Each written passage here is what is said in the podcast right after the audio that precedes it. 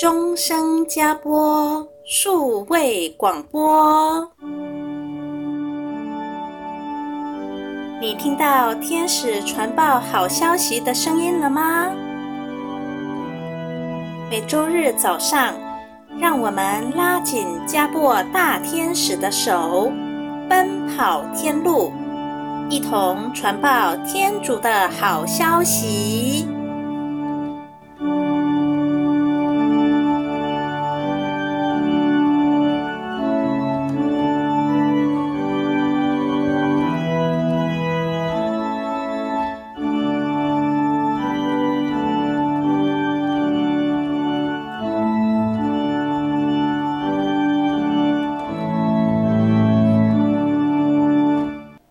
亲爱的听众朋友，欢迎你来收听我们的终身加播 Podcast 节目，我是怡婷。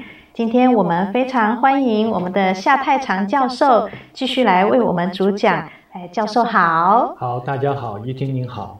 啊，谢谢教授哦。上周教授用爱因斯坦的相对论来让我们从重力的角度还有速度方面。以及光线、能量等等的变化来看天主创造的奥妙。那今天教授还要继续介绍爱因斯坦相对论的第四部分，就是宇宙正在加速的膨胀。然后透过这个方式，让我们来了解天主的伟大。而且教授也会用四度空间的概念来让我们看超越时空的天主是如何影响三度空间中的人类的哦。啊，好的，那是不是请教授继续为我们介绍这个宇宙加速膨胀这个部分呢？那个广义相对论讨论到第四个议题的话，就讲到说宇宙的加速膨胀。那宇宙的话正在扩张，然后都是以极高的速度远离我们所在的乳状银河系，就好像说我们买一个黑色的气球，黑色气球上面的话，我们先用白色的漆把它点一些白点。那接着我们来吹气球，那越吹的话，这个气球越大，那这个白点跟白点之间的距离就会越来越远。所以来讲，广义的相对论的话，就告诉我们，越远的星系它跑得越快，哦，远离的速度越远离的速度越快。对，因为它已经没有被重力拉住了，所以 它就跑走了。嗯嗯嗯。那您介绍广义相对论的时候，有提到说，一个物体在空间中。会因为不同重力场啊，所以那个时空会有扭曲。那这个物体在扭曲的时空中进行，这个要怎么解释呢？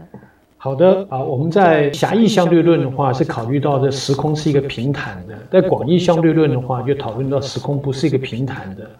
那刚刚有提到引力场会造成光线的扭曲，会造成时间的变化。如果我们讲的通俗一点的话，就是时间跟空间。不再是绝对同时存在的啊！我们人在地球上描述一桩事情，不论是现在、过去或未来，谈论的话都是在相同的空间与相同的时间之下，我们做了这个事情。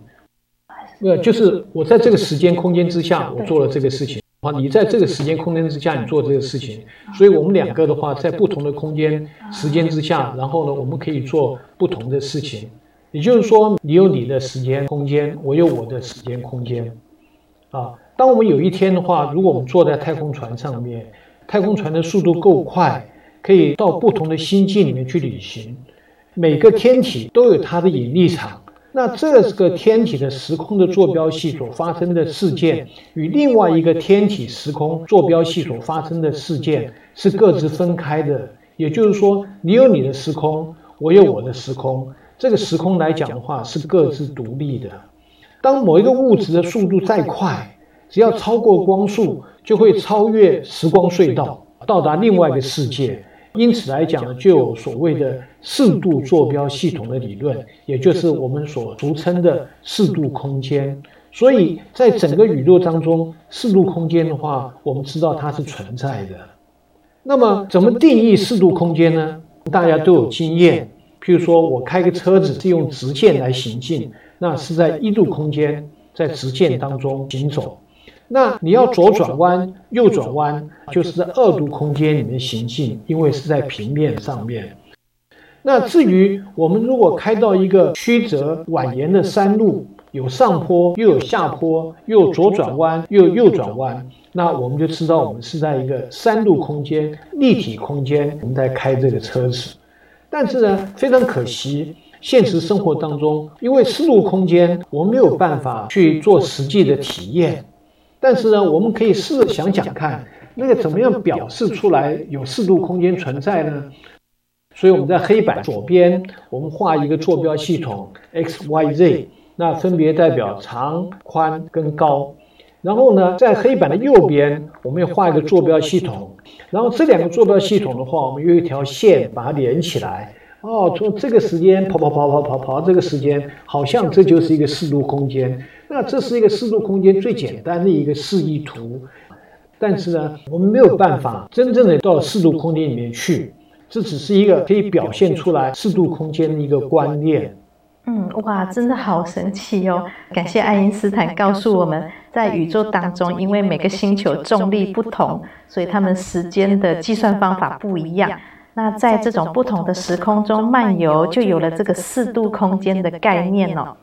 那可不可以请教授告诉我们，怎么样才能感觉到有四度空间的存在呢？是的，这是一个非常有趣，并且经常有人在问的问题。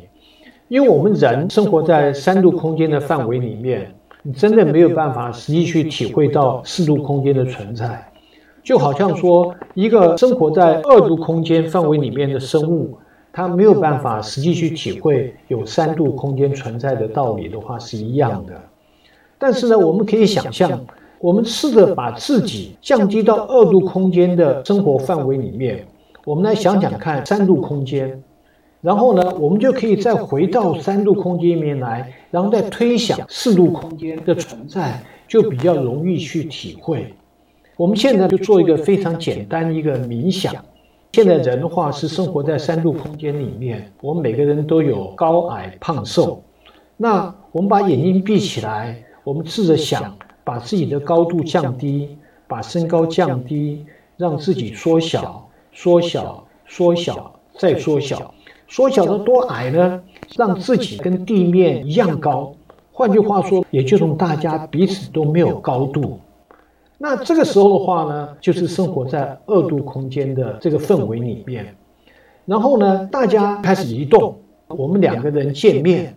那这个时候的话，我们就不能称为见面，因为来讲你看到的话就是一条线，而只能讲说见线。那胖的人的话呢？那铁定来讲，它这个线比较长一点。那瘦的人的话呢，他的线一定是比较短一点。哦，因为胖的比较宽，对，瘦的比较窄，对，所以看起来比较短一点。长的线条跟短的线条都在这平面上面走动。突然间，我们看到一个线条长的人正在欺负一个线条比较短的人。我们感觉到线条长的人好像比线条短的人力量比较大。好像比较厉害，但是很不幸，被欺负的这个线条短的人名字叫做爱因斯坦。他对长线条的人说：“你要知道啊，我们现在都生活在二度空间里面呢。如果我们都有一个高度，虽然我比较短，我比较瘦，但是呢，我如果长得比你高很多，你虽然胖，但是很矮，一样我可以把你打倒的。所以你就知道啊，我一定会把你打赢的。你相不相信？”所以，我们再回到三度空间里面去想，可以确认的是，在宇宙当中一定有四度空间的存在，说不定还有五度空间的存在。嗯，那请问四度空间的存在对我们人类有什么意义呢？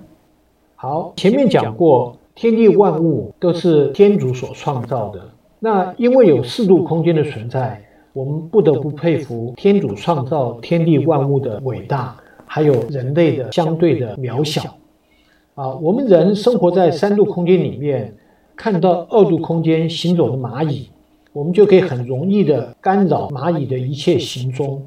只要把手指放在蚂蚁前面，然后蚂蚁顿时就看到一个庞然大物，就会停止，而马上绕过我们的手指。当你看到蚂蚁很讨厌的时候，你用手指一捏，就可以把蚂蚁捏死。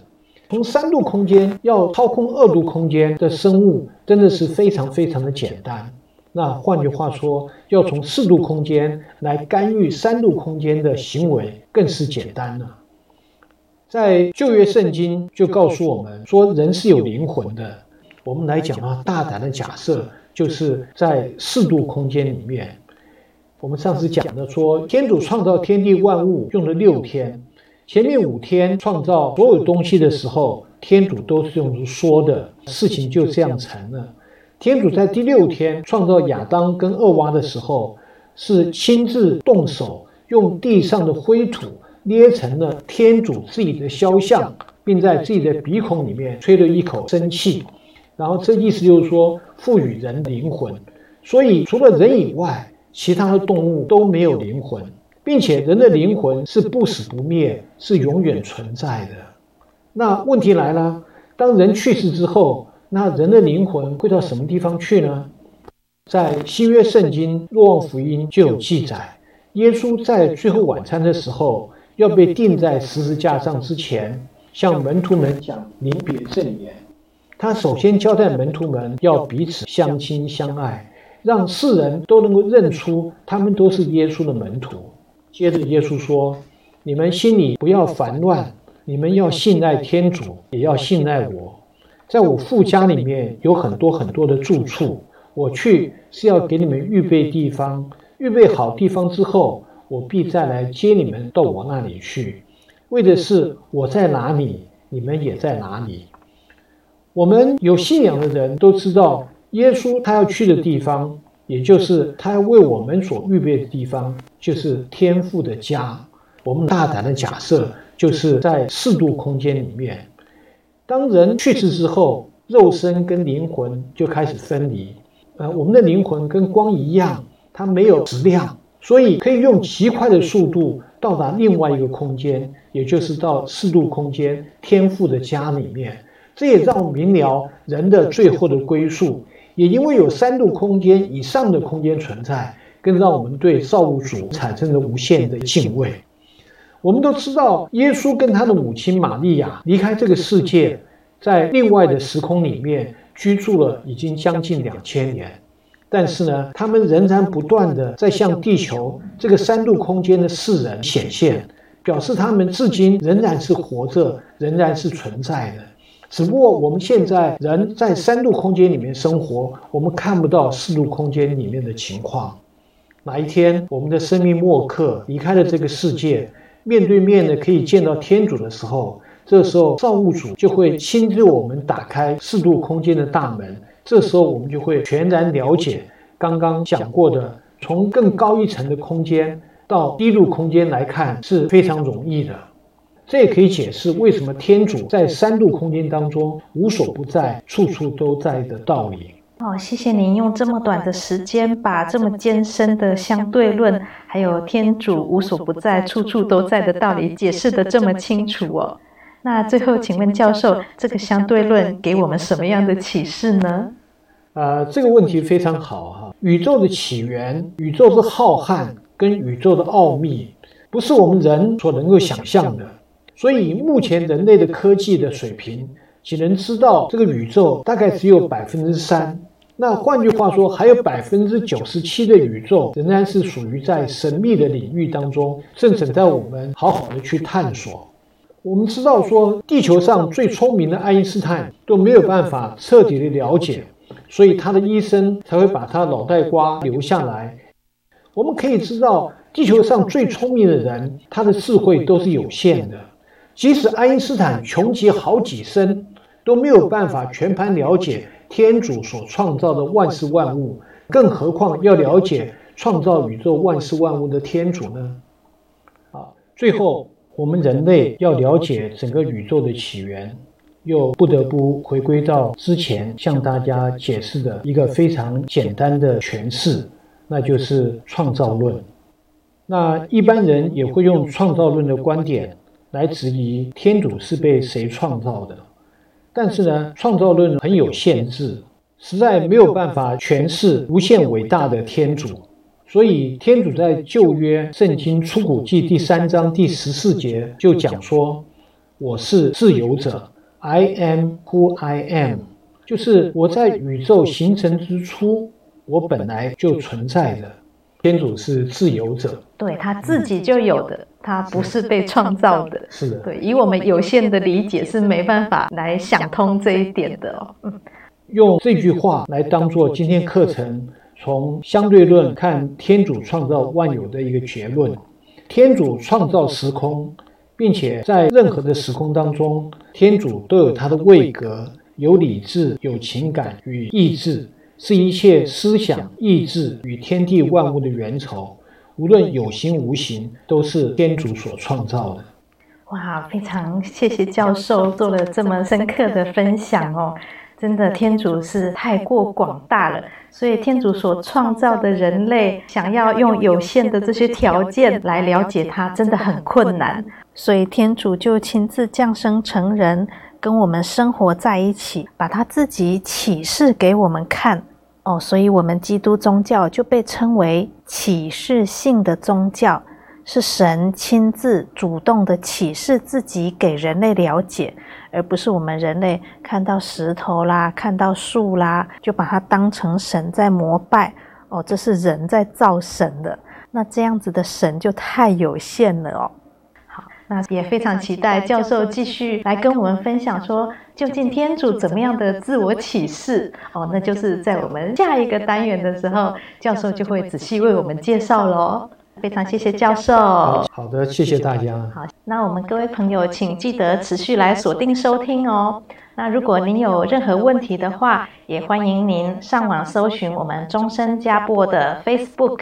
然后在网络上留下您的私讯，我们就会用文字或者是在节目中回答您。好，那我们大家下周再见，愿天主保佑大家，拜拜。拜拜。